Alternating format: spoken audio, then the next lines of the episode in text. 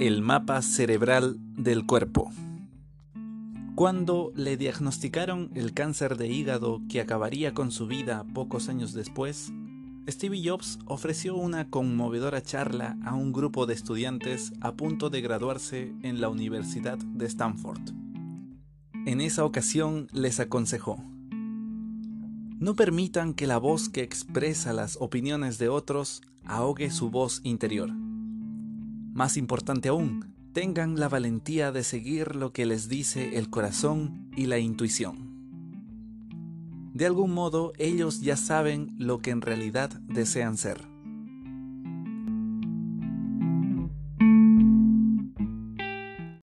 ¿Cómo podemos oír nuestra voz interior? Para saber lo que el corazón y la intuición ya saben. Para hacerlo dependemos de las señales de nuestro cuerpo.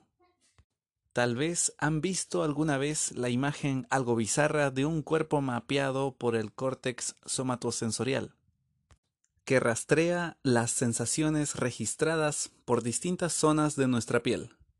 La criatura tiene una cabeza diminuta, pero sus labios y su lengua son enormes.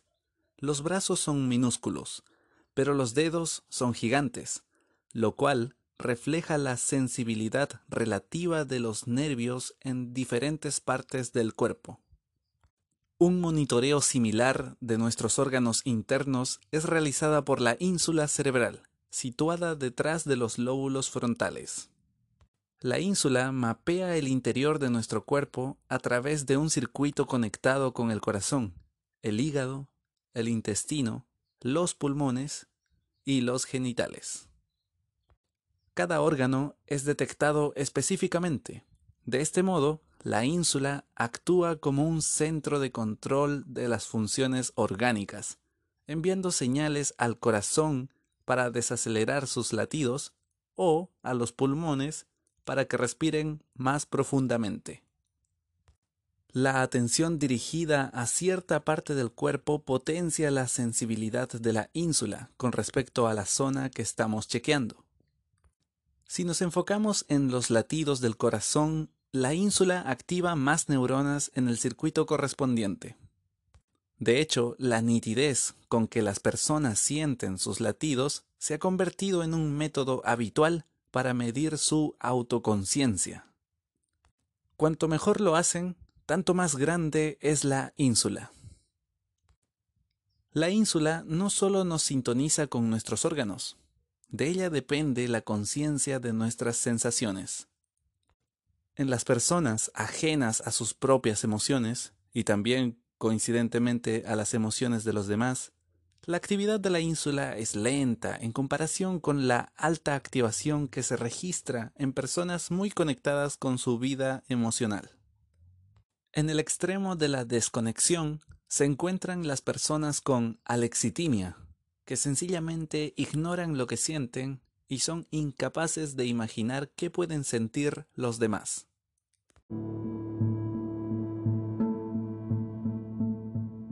Nuestras sensaciones viscerales son mensajes de la ínsula y otros circuitos ascendentes que simplifican las decisiones cotidianas orientando nuestra atención hacia opciones más inteligentes.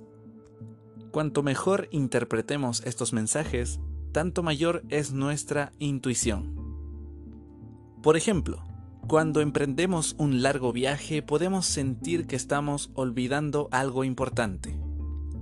Una maratonista me contó que en una oportunidad, mientras recorría un trayecto de 600 kilómetros rumbo a una competencia, sintió una suerte de advertencia y la ignoró. Siguió adelante, pero la sensación se repitió. Entonces comprendió de qué se trataba. Había olvidado sus zapatillas. Una escala técnica en una tienda que estaba a punto de cerrar salvó la situación. Pero su nuevo calzado no era el que habitualmente usaba. Nunca había sentido tanto dolor, recordó la maratonista.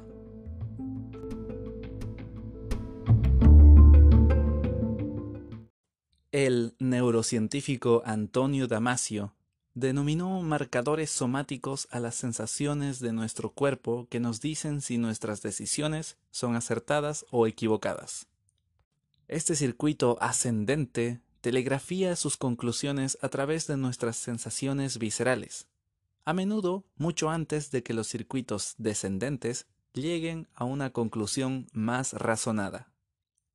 El área prefrontal, una parte clave de este circuito, guía la toma de decisiones cuando nos enfrentamos a las situaciones más complejas, tales como decidir con quién nos casaremos o si debemos comprar una casa.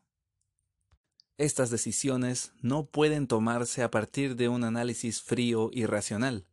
Es mejor estimular la sensación que resultaría de elegir A versus B. Esta zona del cerebro funciona como timón interno. La autoconciencia se expresa de dos maneras. Un yo que construye un relato de nuestro pasado y nuestro futuro. Y un yo que nos relaciona con el presente inmediato.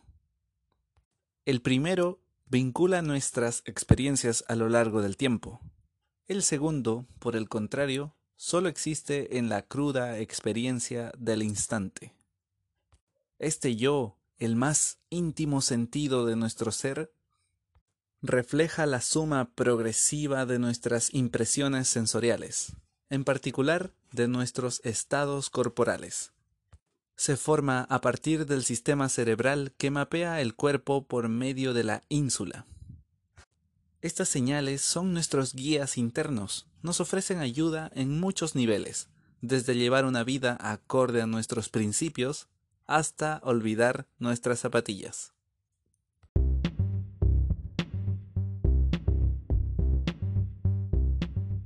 Como me dijo un veterano integrante del Cirque du Soleil, para realizar las rutinas más extenuantes, los acróbatas procuran lograr lo que denominan práctica perfecta, es decir, aplicar las leyes del movimiento físico y los principios de la biomecánica a la sincronización de sus posturas corporales, de modo tal que les permita acercarse a la perfección durante más tiempo. Porque no es posible ser siempre perfecto. ¿Cómo saben estos acróbatas cuando se acercan a la perfección? Se siente.